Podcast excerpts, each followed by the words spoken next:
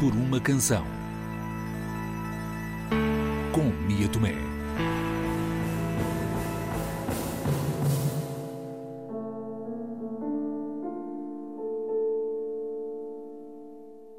Hoje viajamos até ao espetáculo Vita e Virgínia, do encenador Daniel Gurjão, com banda sonora de Martim Sousa Tavares. O espetáculo estreou no Teatro São Luís em 2021, inserido no ciclo Um Coração Normal, dedicado aos temas da identidade de género. Daniel Gujão, que objeto artístico é este?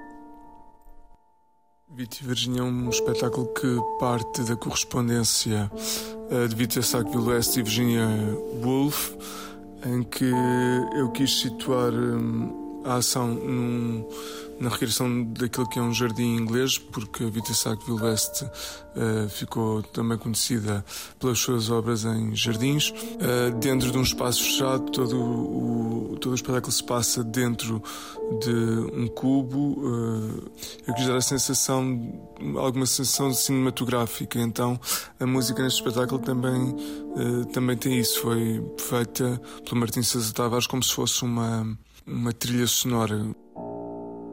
A paixão entre as duas escritoras já inspirou vários artistas à criação, seja no cinema, no teatro, na música.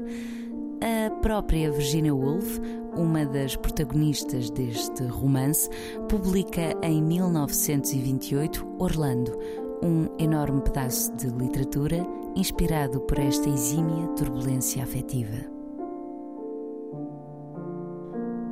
Como é que se desenvolve a música para um espetáculo que mergulha numa troca de cartas, que viaja pela intimidade com subtileza, sensualidade, mas também humor?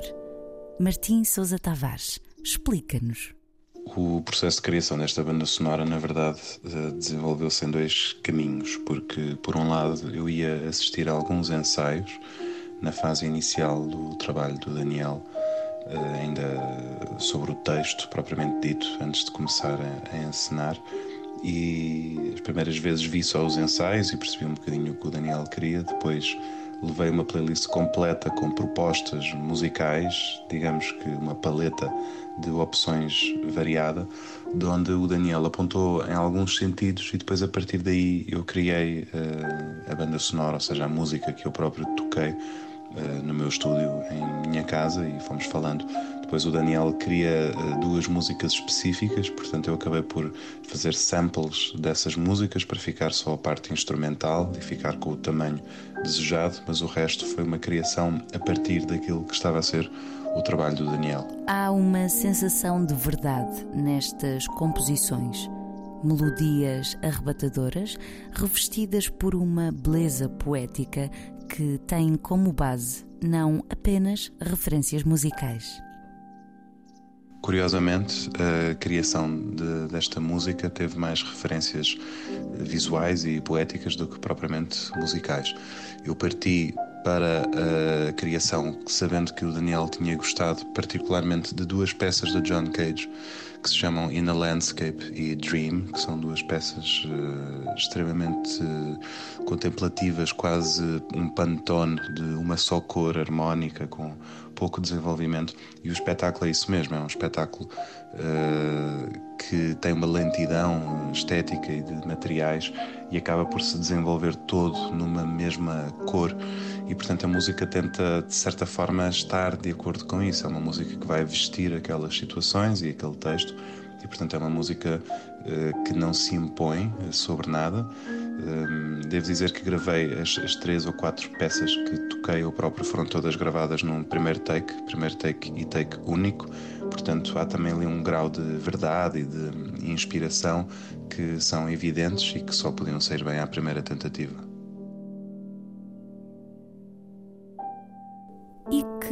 Instrumentos foram usados nestas composições? Foram o meu piano, principalmente, aquele que as pessoas ouviram ao ver o espetáculo foi o piano que eu tenho aqui em casa, no meu estúdio, que depois vesti com sons de pássaros que gravei quando fiz uma residência artística em 2020 em Valença, no Minho, e portanto reciclei esse, esse material.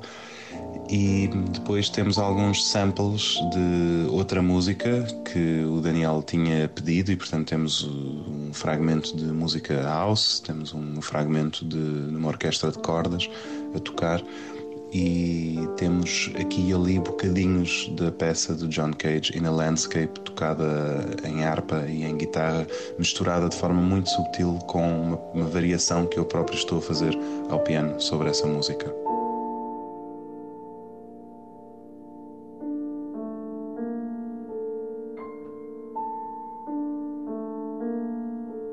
Aqui explora-se o estático, o tempo, a contemplação.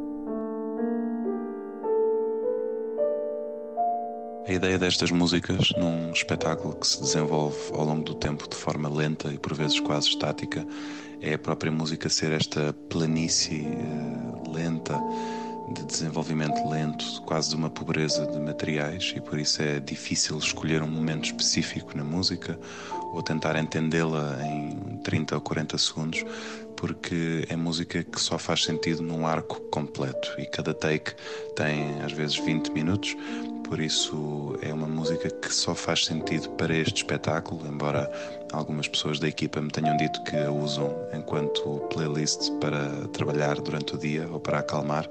A verdade é que é uma música que induz ao mood desta peça tão especial que é Vita e Virgínia. Escritoras em experiências socialmente transgressivas aos olhos de quem as rodeava este foi o encontro de duas almas distintas que se complementaram. Aqui, musicado por Martim Sousa Tavares, numa banda sonora onde temos a sensação de querer viver dentro daqueles acordes para sempre. Por uma canção, quantas cartas é que já escreveram? Até ao próximo episódio.